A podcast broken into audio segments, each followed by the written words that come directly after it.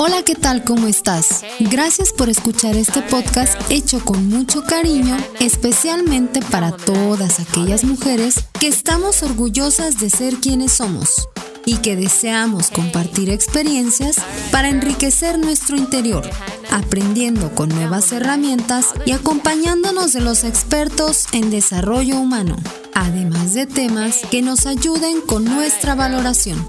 Aquí te comparto las herramientas de mi construcción. Si te son útiles, bienvenida a este podcast.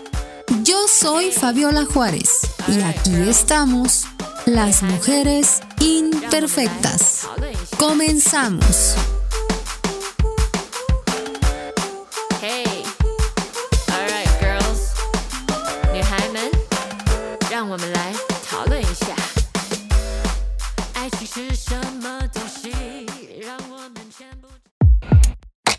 Temporada 1. Mamá imperfecta. Capítulo 4. Mamá asertiva vale por dos.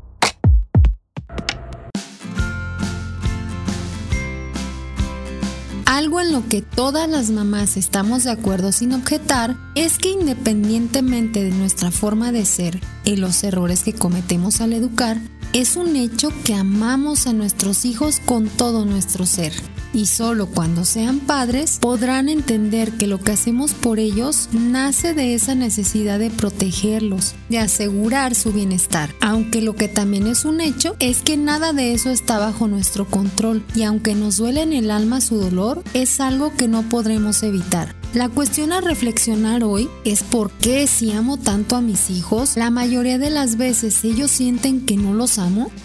¿Por qué me reprochan que los trato mal y que no soy buena con ellos? Hay una frase que dice, no eres lo que sientes, sino lo que haces. Quizás será que no están en comunión lo que sentimos con lo que expresamos. Recordemos que la comunicación es un acto de reciprocidad.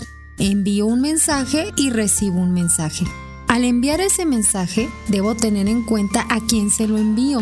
Es decir, no es como me salga o según mi estado de ánimo, sino considerando a la persona a quien pretendo transmitir ese mensaje y dicha persona también corresponde a la forma en la que yo se lo envíe. Todo comunica, las palabras, la expresión, el tono y volumen de voz, los gestos, la postura, incluso el silencio. Así que al comunicarnos, debemos asumir la responsabilidad del mensaje que estamos enviando y esperar una respuesta que corresponda a la forma como nos estamos comunicando. Recordemos que más importante que lo que decimos es la intención con la que lo decimos, de tal manera que podemos amar profundamente a alguien, pero si no expresamos ese amor de una forma placentera y cariñosa, seguro no será recibido por él.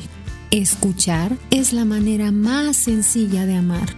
¿Estamos demostrando amor a nuestros hijos en la escucha? ¿Estamos al pendiente de ellos y de sus sentimientos cuando los expresan y cuando no lo saben hacer?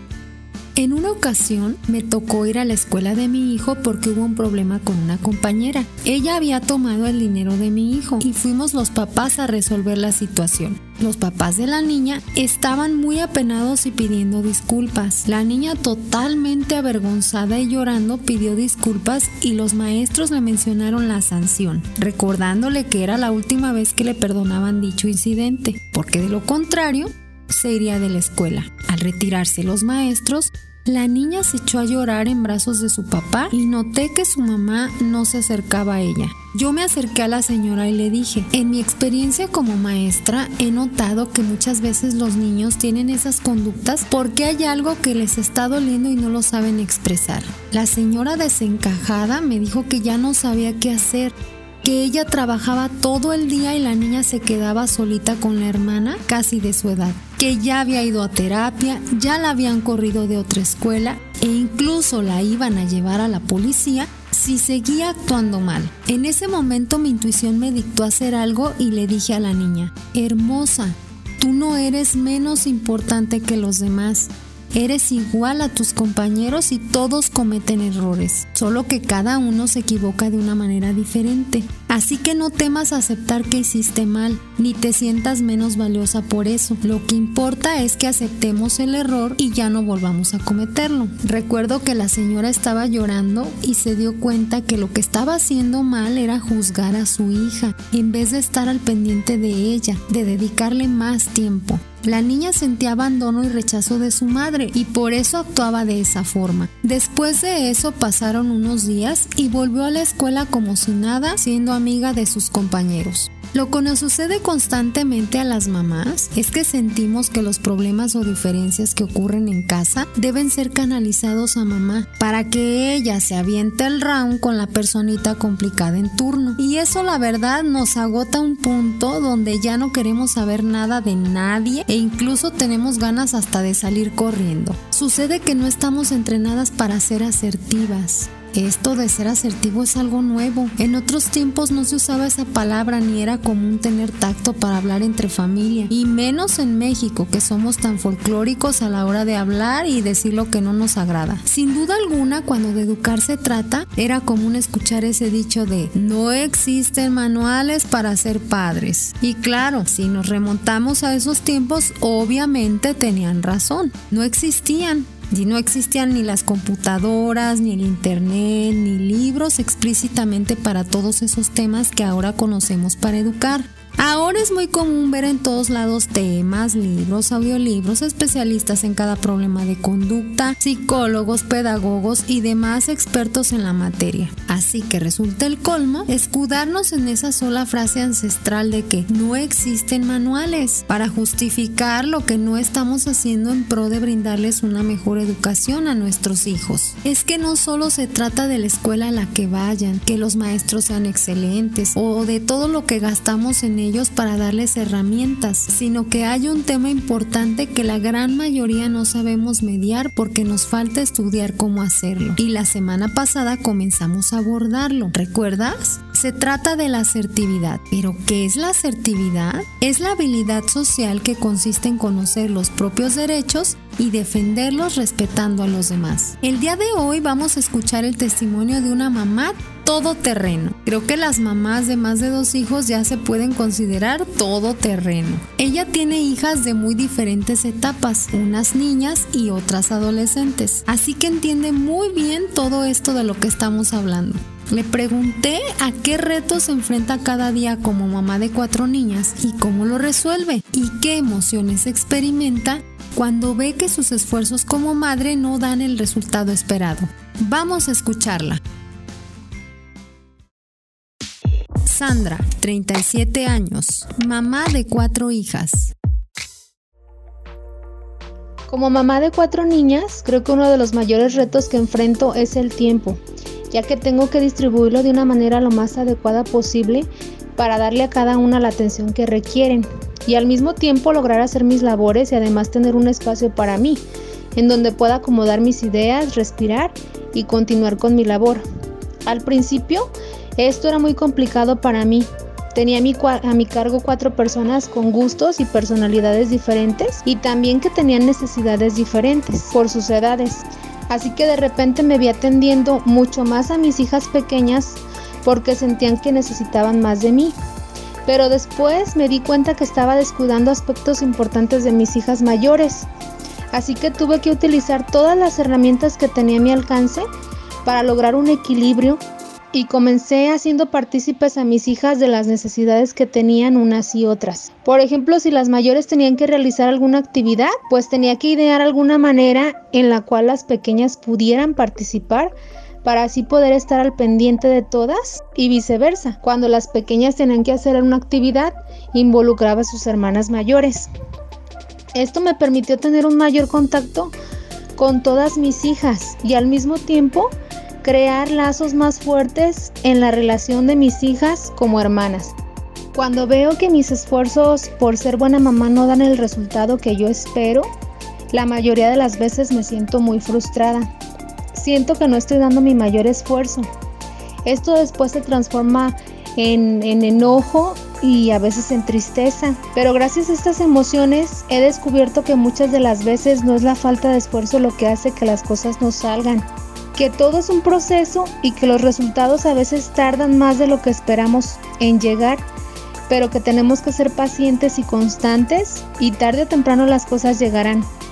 Lo más importante es no olvidar que no podemos ser perfectas y que también se vale equivocarnos porque tendremos una nueva oportunidad de hacer las cosas.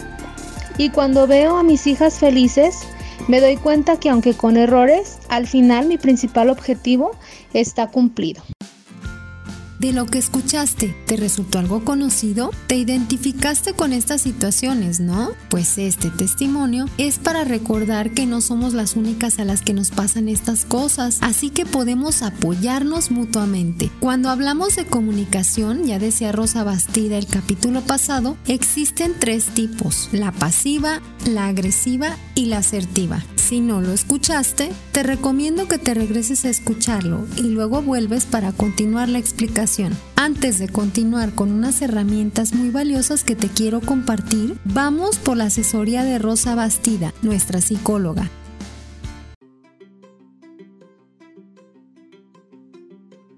Hola Rosa, ¿cómo estás? Me da muchísimo gusto saludarte nuevamente. Bienvenida a este tu espacio. Quiero agradecerte antes que nada porque te he seguido en las redes. He visto la bonita labor que realizas y todo el trabajo que haces allá en tu trinchera. Y créeme que tienes mi respeto y admiración porque a pesar de que estás tan ocupada, siempre te das el espacio y el tiempo para seguir apoyando estas causas que tienen que ver con lo que amas, que a eso te dedicas y que también por este lado nos gusta, que es el ayudar a crecer a los demás. Hola Fabiola, un gusto volver a participar contigo y, con todos tus seguidores y seguidoras en, este maravilloso proyecto tuyo de Mujeres Imperfectas. Me encanta, me encanta, sabes que, bueno, que escucharte es un, verdadero placer eh, porque todo lo que dices pues efectivamente está dentro del desarrollo personal y la verdad es que me encanta pues todas las reflexiones que compartes y para mí es un honor pues eh, volver a, participar con, contigo y, con tu proyecto, tu podcast, tu, canal de YouTube. Así que bueno, pues intentaré aportar todo lo que, lo que pueda, mi conocimiento y mi experiencia en, estos temas tan, tan importantes en, en, la vida de las personas. En esta ocasión estamos hablando de herramientas de asertividad y para ello te quiero preguntar cómo podemos aprender inteligencia emocional para manejar nuestras emociones en situaciones de conflicto. Bueno, yo no sé cómo funcionarán las cosas en otros países, yo me imagino que debe de haber algo similar. Aquí en España eh, hay una, un tipo de, formación que yo recomiendo encarecidamente, que son las eh, formaciones vivenciales. Eh, se trata de, no son cursos teóricos, sino que son cursos vivenciales de inteligencia emocional en los que mm, eh, se juntan un número de personas aproximadamente entre 15, bueno, 10, 15 personas y un coach eh, que de alguna manera pues les va poniendo eh, dinámicas de grupo, les va poniendo pruebas. Esa es la primera vez que yo me introduje en el mundo de la inteligencia emocional porque, porque bueno, yo la carrera de psicología como tal había aprendido mucho sobre trastornos de la personalidad y sobre depresión, pero cuando uno no tiene una depresión o, no tiene un trastorno, pero sí, que es verdad que hay algo, hay un vacío, hay algo que, no sabemos qué es, que nos falta, pues eh, la inteligencia emocional es importantísima, porque ahí encontramos las respuestas a cosas que, que no conocemos en el nivel consciente, ¿no? Eh, de hecho, eh, de todas las inteligencias que existen, eh, hoy en día ya se ha descubierto que no hay una sola inteligencia, sino que hay inteligencias múltiples. Bueno, pues está la inteligencia matemática, la inteligencia lingüística, inteligencia espacial. Bueno, pues de todas las inteligencias, la más importante y la que predice que una persona sea o no feliz en el día de mañana es la inteligencia emocional. O sea que fíjate si es importante y es algo que además no se da en las escuelas. Las escuelas se, imparten materias pues, eh, que son muy importantes, pero la inteligencia emocional, que yo la considero vital, pues eh, por desgracia todavía no se imparte. Entonces es un poco la labor de los padres y las madres tener conocimientos de, de esta materia. Como te digo, hay formaciones que se llaman vivenciales, son formaciones que no son eh, especialmente económicas, tienen un coste medio alto, ya que se trata a lo mejor de estar durante dos, o tres días, ocho o diez horas eh, en esa formación intensiva en la que ahí vamos a hacer pues, unos cambios personales importantes. Para que os hagáis una idea, aquí en España que estamos hablando de euros, pues una formación de este tipo que se suelen hacer normalmente los fines de semana, suele ser viernes, sábado, domingo, está alrededor de unos 400 euros aproximadamente, que podían ser unos 300 dólares más menos. Para que, para que, bueno, para que más o menos la gente lo conozca. Pero bueno, para introducirnos en el mundo de la inteligencia emocional, hay libros y hay posibilidad de, también de escuchar a, personas a través de, YouTube. Os voy a recomendar algunos libros, como por ejemplo El Caballero de la Armadura Oxidada, que es uno de los primeros libros que yo me leí en el que relata pues eh, un caballero, es todo metafórico, que se había construido una, armadura pues para no sufrir, ¿no? Que es lo que nos pasa a la mayoría de las personas que nos hemos hecho pues de piedra, ¿no? Porque no queremos sufrir, pero esa armadura nos impide también vivir la vida, nos, hace que estemos en ese eh, círculo de confort y no demos el gran salto que supone el arriesgar y cambiar, cambiar cosas que, que nos hacen sentir mediocres, ¿no? Ese libro es muy interesante. También El monje que vendió su Ferrari, que es un libro muy interesante también sobre el cambio personal, sobre cómo eh, las personas pueden, y da igual la edad que tengamos, podemos cambiar completamente el ritmo de nuestras vidas y convertirnos en lo que siempre hemos querido, ¿no? Porque no hemos venido al mundo solamente a pagar facturas. Hemos venido a hacer algo mucho más importante, hemos venido a, a generar cambio, a, construir cosas que se queden como un legado, ¿no? Porque nosotros nos moriremos, porque es así, porque todos tenemos que llegar a ese punto, pero tenemos que dejar un legado y eso es lo que de alguna manera hemos venido a hacer aquí. También hay otro libro que se llama Los Cuatro Acuerdos. Estos, estos tres libros que os comento están eh, también en audiolibro, en YouTube lo podéis encontrar y también creo que están en PDF para poderlo descargar de forma gratuita en, en Internet. Los cuatro acuerdos también está muy interesante como principio de inteligencia emocional. Y luego autores y personas que, hacen charlas motivacionales y hablan todo, de todo esto, aparte de ti, Fabiola, que eres una maravillosa eh, ponente y, hablas de, transformación y desarrollo personal, pues mira, tenemos eh, un médico español que se llama Mario Alonso Puig, eres cirujano, se dedica a dar charlas de, todo esto, de inteligencia emocional y cómo afecta pues, todas las emociones a, nuestra salud. Tenemos también a Susan Powell, que es, también muy interesante porque es una persona que, bueno, que también da este tipo de, charlas y, nos abre mucho la mente. Y luego, pues alguien que también me gusta mucho es em, eh, ay, ahora se me ha ido, se me ha ido el nombre. Eh, Lois Hay, ahora, ahora se me ha venido, eh, o Luis Hay, lo podéis encontrar también. Tiene muchísimas eh, cosas en internet, tiene audiolibros y habla también un poco de, de las emociones, de la inteligencia emocional y cómo afecta a nuestra vida y bueno, yo creo que con todo esto podemos empezar y después pues apuntarnos a algún tipo de formación ya más concreta, que seguro que en todos los países, en México y en toda Sudamérica y Centroamérica tiene que haber profesionales que se dediquen a, a este tema. Lo más difícil de manejar es cuando enfrentamos situaciones de injusticia, de rechazo o de humillación. ¿Qué podemos hacer para no reaccionar impulsivamente? Lo primero que tenemos que entender, que creo que es algo que yo intento transmitirle a los niños, porque en concreto el bullying es precisamente la gestión de este tipo de, sensaciones. ¿no? El bullying no es otra cosa que un ataque eh, que recibimos y que tenemos que gestionarlo. ¿no? El bullying en los niños y el moving en el trabajo o, o, como lo queramos llamar. Bueno, pues yo lo primero que les hago entender a los peques siempre es el que te insulta, el que te humilla, el que te dice, en realidad sus palabras hablan de él. Los actos que tenemos o las palabras o las acciones hacia otras personas no están hablando de las otras personas, sino de nosotros mismos. Creo que es algo que debemos de entender. Te voy a poner un ejemplo que, a mí me pasa pues a diario, ¿no? Casualmente tengo unos vecinos que es paré con paré, eh, vamos, eh, los escucho prácticamente ellos a mí en todo, que bueno, pues eh, somos la antítesis, ¿no? Para que te hagas una idea, pues yo soy animalista, tengo dos perritos en casa, adoro los animales, intento ayudar todo lo que puedo.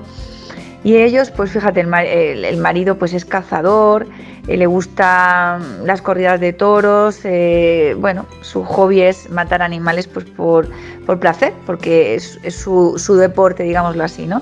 Entonces, claro, eh, yo tengo dos perros y a veces cuando me marcho, cuando entro a casa, en ese transcurso que ellos oyen el coche, porque normalmente están, están tranquilos, pero cuando oyen el coche ladran. Bueno, pues estos vecinos han, venido a casa, han, mandado notas, me amenazan con mandarme a, los cuerpos de seguridad, a la policía, porque en ese transcurso que los perros ladran a ellos les molesta el ladrido, ¿no?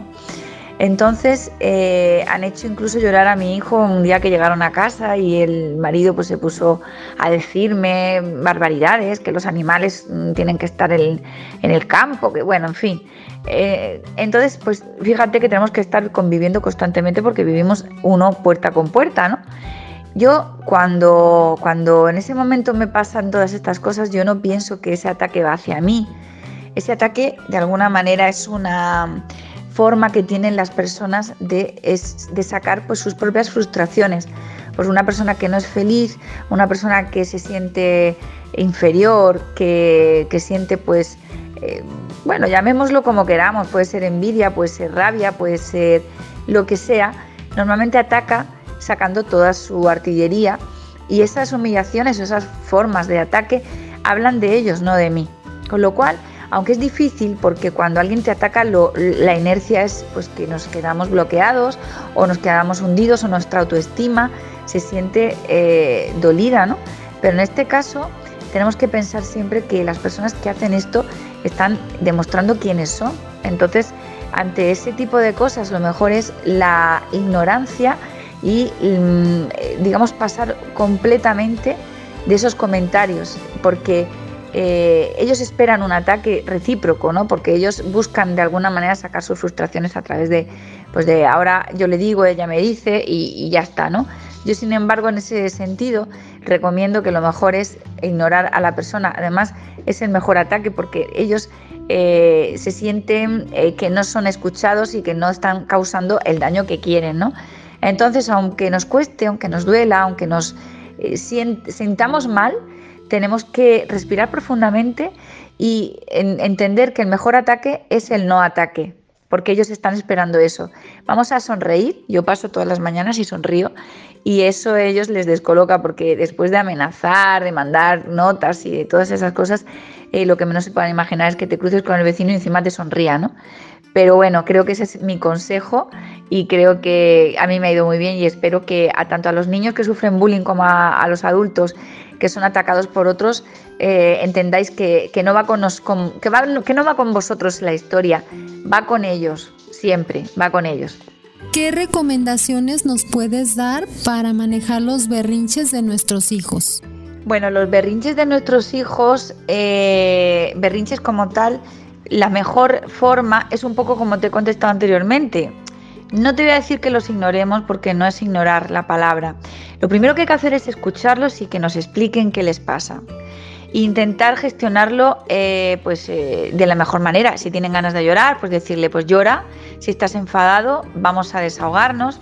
Pero los berrinches como tal, como llamadas de atención, eh, ahí tenemos que ser cuidadosos porque si les damos demasiado crédito, les damos demasiado poder, pues vamos a, crear niños que cuando quieran conseguir algo, pues lo único que van a tener que hacer es patalear, gritar y, exigir, ¿no?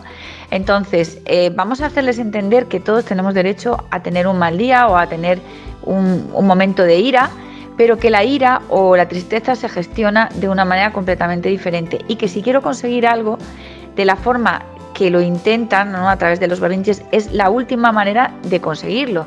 Es decir, vamos a negociar o vamos a pensar en otra opción, pero de esta forma no. Entonces, eh, si nosotros hemos hablado con ellos, le hemos hecho entender eh, de una manera racional las cosas y ellos quieren conseguir algo sí o sí a través de un berrinche, yo recomendaría que, no, le demos poder. Es decir, que les digamos, cuando termines eh, tu, bueno, pues tu show o como queramos llamarlo, tu cabreo, tu grito, tu... Hablamos. Yo estoy aquí disponible para hablar. De esta forma no voy a hablar contigo porque no puedo hablar con una persona que, se comporta así. Entonces, pues no te preocupes que cuando se te pase, vienes y hablamos. Se darán cuenta que eso pues, no, les va a llevar, al éxito, no les va a llevar a conseguir nada. Eh, la tolerancia a la frustración es muy importante que la trabajemos con los niños porque normalmente los berrinches vienen de eso, de que no tienen tolerancia a la frustración, de que les damos todo, les consentimos todo y en el momento que le decimos no, entonces llega el problema, que es eh, me cabreo, pataleo y voy a conseguir lo que quiero a través del, enfado. Entonces vamos a intentar no darles crédito a ellos porque si no estamos realmente vendidos, es una situación que no vamos a controlar y que cuando se hagan adolescentes pues eh, ya sí que es verdad que es muy complicado gestionar. Así que los berrinches no se les da poder.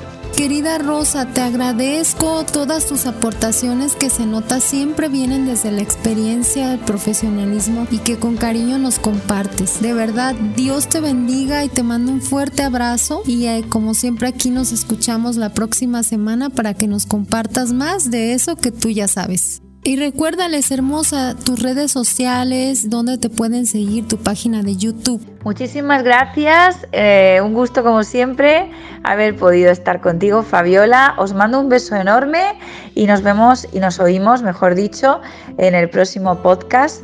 Estaré encantada de participar. Un beso desde España con amor para todos, para México y para todos los seguidores de tu canal y de tus podcasts. Un abrazo y un beso. Y podéis encontrarme en Facebook en una página que se llama Rosa Bastida, psicóloga coach motivacional, donde bueno, pues eh, pongo diariamente pues un montón de, de cositas motivacionales para conocernos, para crecer como personas.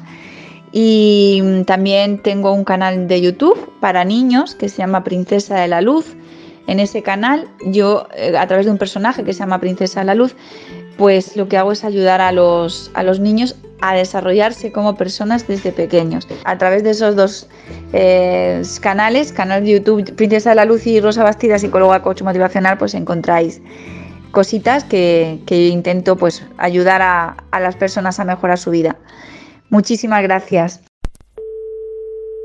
Continuando con el tema de la asertividad, te voy a compartir algunas técnicas que podemos poner en práctica las mamás si queremos ser más asertivas. ¿Te late? Ve por lápiz y papel para tomar nota. Primera regla de asertividad no suponer. Hay que preguntar. Por ejemplo, llega uno de nuestros hijos y se queja de que su hermano le hizo algo malo. Lo que comúnmente hacemos las mamás sin asertividad es tomar partido por el que se está haciendo la víctima y regañar al otro, aunque no sepamos cómo fueron las cosas. La respuesta asertiva sería, reúno a mis hijos y pregunto qué fue lo que pasó, cuál es el problema. Escucho la versión de ambos sin formar juicios, solo orientándolos con el diálogo a reflexionar sobre lo que ambos pueden hacer para resolver esa situación. Como padres estamos para conciliar, para unir a nuestros hijos y no podemos ni debemos juzgar lo que no nos consta. Los niños generalmente arreglan sus problemas entre ellos mejor de lo que lo hacemos los adultos. Segunda regla de asertividad. Hablar en primera persona hacerme responsable de mis sentimientos. Ejemplo, mi hijo me da quejas de su hermano y dice de forma agresiva, mamá, mi hermano es un envidioso, nunca me presta sus juguetes y sí quiere quedarse con los míos. Entonces mi orientación como mamá asertivamente será por medio de preguntas, pedirle que hable sin juzgar y en primera persona. Ejemplo, ¿qué es lo que te molesta? Habla por ti, no hables por tu hermano. ¿Ya le has dicho a tu hermano que eso te molesta para que deje de hacerlo? Y es ahí cuando modelo. Es decir, le doy un ejemplo de cómo expresarlo mejor para no enemistarse con su hermano. Mamá, mi hermano toma mis juguetes sin pedírmelos y eso me molesta mucho, ya que cuando yo le pido los suyos, él no me los presta. Eso me parece injusto de su parte. Tercera regla de la asertividad. Describo acciones sin hacer juicios, ridiculizaciones ni generalizaciones. Aquí es donde está el coco de las mamás en muchas ocasiones. Ejemplo, estás atareada con los quehaceres de la casa y tus hijos no se acomiden a ayudarte. Reacción agresiva. Estoy harta de que todo me toca a mí, son unos flojos. Siempre tengo que ser yo la que se preocupa por la limpieza y a nadie le importa si estoy cansada o si necesito ayuda. Creen que soy la sirvienta de la casa. Reacción asertiva. A ver, hijos, el quehacer de la casa está trazado. Cada uno está ocupado en sus distracciones. Es necesario que nos repartamos las tareas para que todo esté limpio y no ser solo yo quien tenga que limpiar. Cuando le quitamos los juicios, las ridiculizaciones y los siempre, nunca, todos, nadie, entonces podemos encontrar empatía en los demás y fomentar la armonía familiar. Cuarta regla de la asertividad. Dejo claro que es mi percepción y no la verdad absoluta. Esta aplica cuando damos nuestra percepción sobre algo. Ejemplo agresivo. Ay, mi hermana no me felicitó en mi cumpleaños porque de seguro está enojada. Claro, se tomó a mal que no le quise prestar los zapatos el otro día. Pues ni modo, si se enoja que se enoje. Ella tiene la culpa por conchuda y pediche y bla, bla, bla. Hasta le inventamos una historia de terror a una suposición basada en nuestra percepción. Ejemplo asertivo. Qué raro. Me extrañó que mi hermana no me felicitara en mi cumpleaños. Mm, me da la impresión de que fue algo que le molestó. Mm, quizá fue otra cosa y estoy pensando mal. Quinta regla. Adapta tu lenguaje no verbal y paraverbal. Ejemplo con una reacción pasiva-agresiva. Dejo de hablarle no lo miro a los ojos. Muestro tensión cada vez que nos encontramos. O le respondo solo lo que me pregunta con voz fría y cortante. Me muestro indiferente a lo que me dice. Ahora veamos la reacción asertiva estoy molesta con alguien y lo busco para hablar de dicha situación. Mi actitud es seria, tranquila y lo miro a los ojos para expresarle directa y respetuosamente mi malestar, para escuchar su respuesta antes de reaccionar. Mi tono de voz es firme pero placentero. Puedo relajar mi cuerpo y músculos de la cara, respirar profundo y hablar despacio para liberar la tensión y el enojo, bajar el volumen de la voz y mostrar gestos acordes la intención de mi mensaje. Recuerda que lo más importante en un mensaje es la intención. Así que cabe hacernos esta pregunta antes de dar un mensaje. ¿Mi intención es resolver el problema o lastimar a la persona? Regular nuestras emociones es la tarea difícil, ya que no siempre lo que nos duele es acorde a lo que realmente está pasando. Revisemos nuestras emociones para que nuestro mensaje sea realmente objetivo. Sexta regla de la asertividad. Reviso el timing. Es importante asegurarme de que tanto yo como la persona con la que voy a hablar estemos en el momento adecuado para recibir el mensaje que quiero dar. Ejemplo agresivo. Mi hijo está muy enojado conmigo porque no le di permiso de jugar videojuegos. Entonces yo lo regaño y le quiero dar todas las razones del mundo por las cuales no le estoy dando el permiso y me aferro a que entre en razón en plena rabieta. Así que hace tal berrinche que termino haciendo la rabieta también yo y le grito. Ejemplo asertivo. Está enojado y yo me retiro de él y sigo haciendo mis actividades. Distraigo mi atención de su rabieta y ya que lo veo más tranquilo, entonces me acerco y le explico el porqué de mi decisión. Al final le pregunto si está consciente de que llegamos a un arreglo y hay que respetarlo. Espero que estas herramientas te sean de utilidad para reflexionar y poner en marcha tus mejores estrategias para facilitar tu labor como mamá. Me despido agradeciéndote el favor de tu atención y recuerda que mereces todo lo que te haga crecer como persona y ser feliz. Yo soy Fabiola Juárez y aquí estamos las que somos orgullosamente mujeres y mamás imperfectas. Únete al club de las mujeres imperfectas. Síguenos cada semana en Spotify como Mujeres Imperfectas, Facebook y YouTube en la página de Fabiola Juárez. Y no te pierdas el próximo capítulo de la primera temporada, Mamá Imperfecta.